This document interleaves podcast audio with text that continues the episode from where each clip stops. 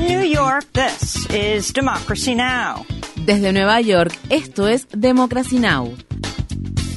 Democracy Now! es un noticiero internacional de radio y televisión que se transmite desde Estados Unidos a través de Internet en democracynow.org. Welcome to Democracy Now!, democracynow.org. Bienvenidos a Democracy Now! en español democracynow.org barra es. El informativo de Guerra y Paz con Amy Goodman.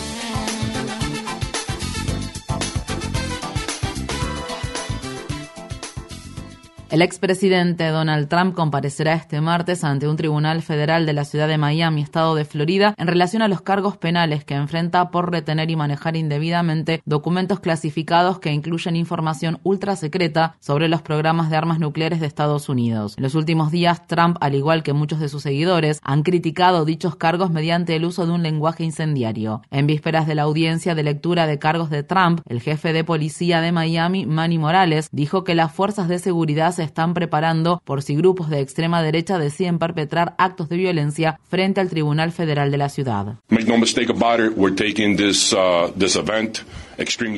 se equivoquen, estamos tomando este evento con extrema seriedad. Sabemos que existe la posibilidad de que las cosas se pongan peor. Esas cosas no se permiten en Miami.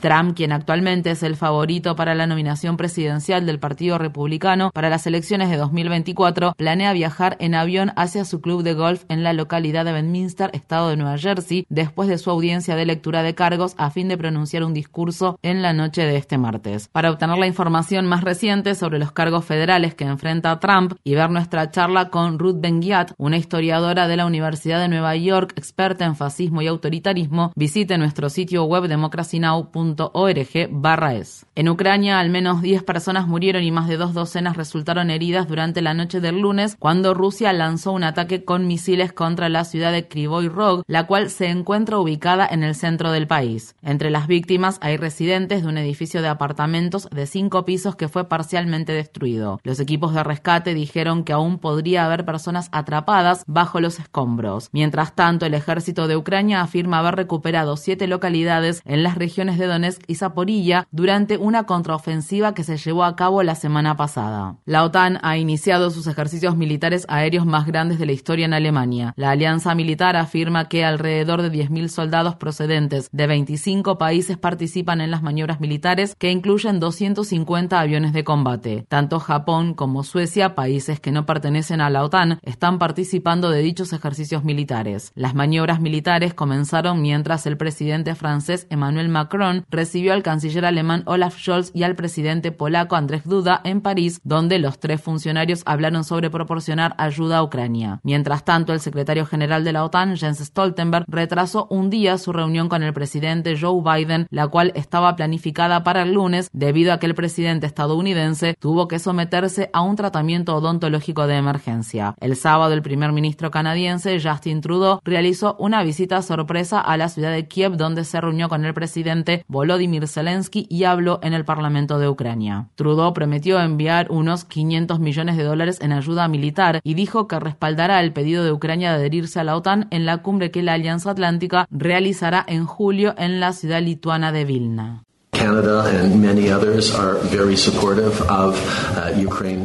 Canadá, al igual que muchos otros países, está de acuerdo con que Ucrania se una a la OTAN cuando las condiciones lo permitan. Esa parece ser una conversación que seguiremos teniendo entre este momento y la cumbre que se celebrará en Vilna, pero tengo fe de que se logrará.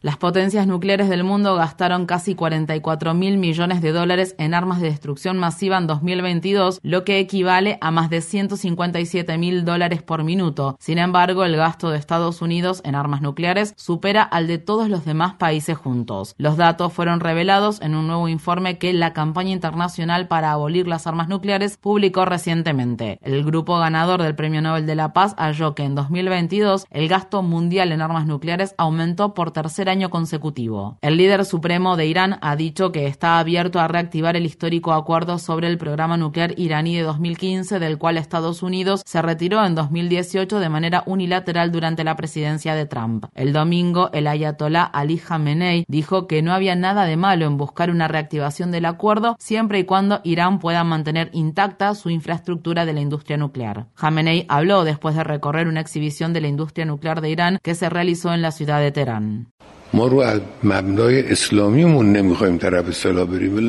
Sobre la base de los principios islámicos, nosotros no deseamos poseer armas nucleares, pero si este no fuera el caso, ellos no podrán evitar que lo hagamos, al igual que no pudieron evitar el progreso que hemos hecho hasta ahora en relación a las armas nucleares.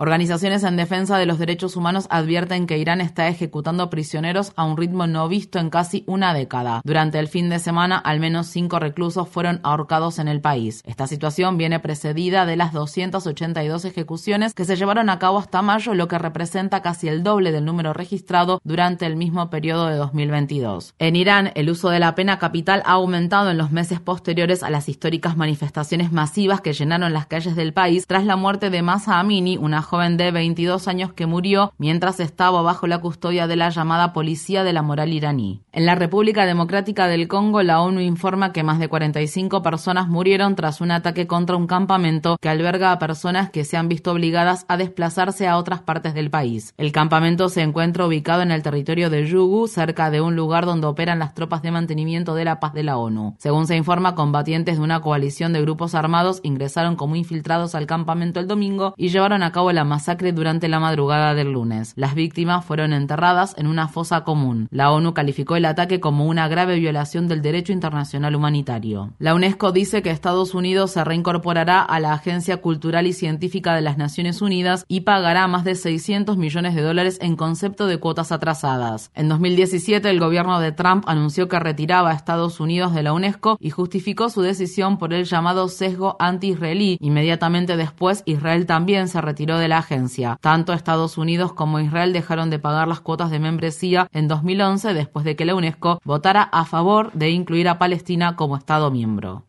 En noticias sobre el clima, decenas de miles de peces muertos fueron arrastrados por la corriente hasta las playas de la costa de Texas después de que se quedaron sin oxígeno debido a las temperaturas anormalmente cálidas del océano. En 2019, la ONU advirtió que la crisis generada por el cambio climático provocará cada vez más muertes masivas en el ecosistema marino, ya que el agua fría tiende a contener mayor cantidad de oxígeno que el agua cálida. Esto se produce al tiempo que siguen ardiendo más de 430 incendios forestales en Canadá, donde las órdenes de evacuación siguen vigentes para miles de personas que residen en las provincias de Alberta, Columbia Británica y Quebec. El ministro de Seguridad Pública de Quebec dijo que es probable que los incendios sigan ardiendo durante todo el verano, por lo que se emitirán más alertas de mala calidad del aire en Canadá y el norte de Estados Unidos. El miércoles pasado, mientras el humo espeso y oscuro de los incendios de Canadá cubría la ciudad de Nueva York, más de 300 personas fueron atendidas en hospitales debido a síntomas de asma, lo que constituye casi el doble de la cantidad de personas que había habían sido atendidas el día previo a la llegada del humo. La tasa más alta de emergencias se presentó en vecindarios donde residen comunidades predominantemente negras, latinas y de bajos ingresos. En el estado de Montana, un histórico juicio relacionado con el cambio climático comenzó el lunes en la ciudad capital Helena, luego de que un grupo compuesto por 16 menores y jóvenes adultos demandaran al Estado por violar sus derechos constitucionales al impulsar políticas a favor de las industrias de combustibles fósiles que devastaron el medio ambiente y afectaron gravemente su salud. La demanda, que es la primera de su tipo en ir a juicio en Estados Unidos, fue presentada en 2020 por un grupo de demandantes de entre 5 y 22 años. Estas fueron las palabras expresadas por Julia Olson, directora ejecutiva de Our Children's Trust, la firma de abogados sin fines de lucro que representa a los jóvenes demandantes.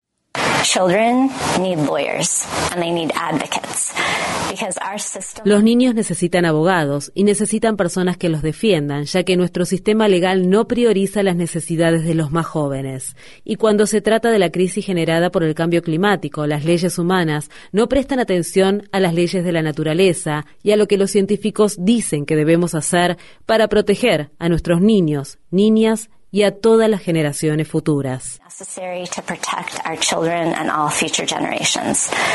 A principios de junio, una jueza allanó el camino para que se iniciara en un tribunal federal del estado de Oregon el juicio relacionado con la demanda por el cambio climático que una joven había presentado contra el gobierno de Estados Unidos luego de que el presidente de la Corte Suprema, John Roberts, bloqueara la demanda en 2018. La entidad bancaria JP Morgan Chase acordó pagar 290 millones de dólares para resolver una demanda colectiva presentada por las víctimas del traficante sexual convicto Jeffrey Epstein, quienes dicen que el banco ignoró durante años las advertencias relacionadas con los abusos sexuales que perpetraba Epstein debido a que el financista estaba atrayendo clientes adinerados. JP Morgan Chase aún enfrenta una demanda presentada por las Islas Vírgenes de Estados Unidos, donde la Fiscalía General de dicho territorio dijo en un comunicado que procederá con la demanda judicial a fin de evitar que el banco contribuya con la trata de personas y se beneficie de la misma en el futuro. En el estado de Pensilvania, las autoridades recuperaron el cadáver del conductor del camión cisterna que provocó el derrumbe de un tramo elevado de la autopista I-95 en Filadelfia. Según se informa, el conductor murió el domingo por la mañana tras perder el control de su vehículo y chocar, lo que provocó el incendio que causó el derrumbe. Este desastre ha detenido el tráfico en ambas direcciones a lo largo de la arteria principal de la costa este del país, la cual conecta los estados de Florida y Maine. El lunes, el gobernador de Pensilvania, George Shapiro, dijo que los funcionarios presentarán el calendario de la reconstrucción del tramo elevado luego de que los ingenieros completen en los próximos días su revisión.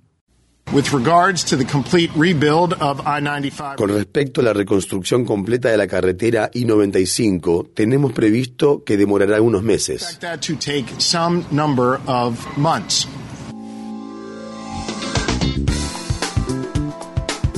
Infórmate bien.